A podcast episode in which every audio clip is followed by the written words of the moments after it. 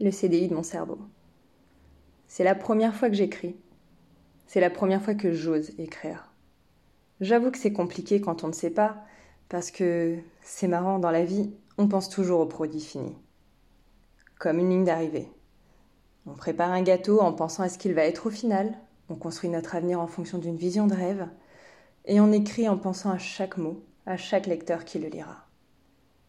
Je suis documentaliste et pourtant je n'avais jamais écrit avant aujourd'hui. C'est bête ce que je dis.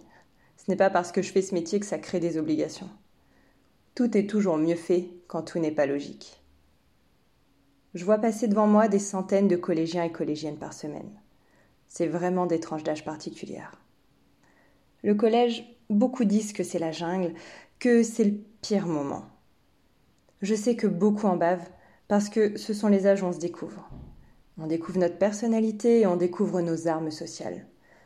Comme un super pouvoir qu'on ne sait pas maîtriser et qui détruit tout autour de nous. J'en vois passer des problèmes et des élèves problématiques. Je ne les considère jamais comme ça, moi. Parfois, on m'envoie en punition des élèves. On me demande de faire en sorte que la sanction leur fasse comprendre. La seule sanction que j'ai trouvée pour faire comprendre, c'est de discuter une heure avec chaque élève qui vient en punition. Je demande au professeur, au CPE, tout le monde sait. Tout le monde sait que je ne reçois jamais plus de deux élèves en punition. Parce que j'ai besoin de prendre ce temps de colle. J'ai besoin de prendre ce temps pour me coller aussi avec ce jeune esprit. Ce jeune esprit qui a besoin de parler de ce qu'il est pour se comprendre. Moi, j'ai toujours choisi de croire qu'on ne peut rien apprendre si on n'apprend pas nous-mêmes.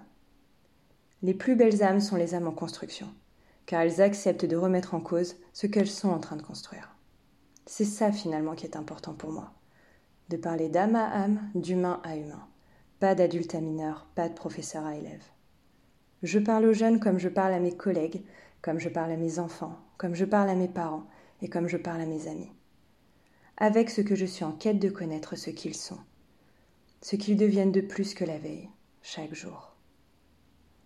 C'est rigolo ce texte. Je suis pas habituée. C'est comme le ski. J'étais en haut, je regardais. Ça n'avait pas l'air de mon niveau. Ça avait l'air de sortir de mes capacités. Et j'ai juste un peu plié les genoux de mon cerveau et je suis arrivée en bas.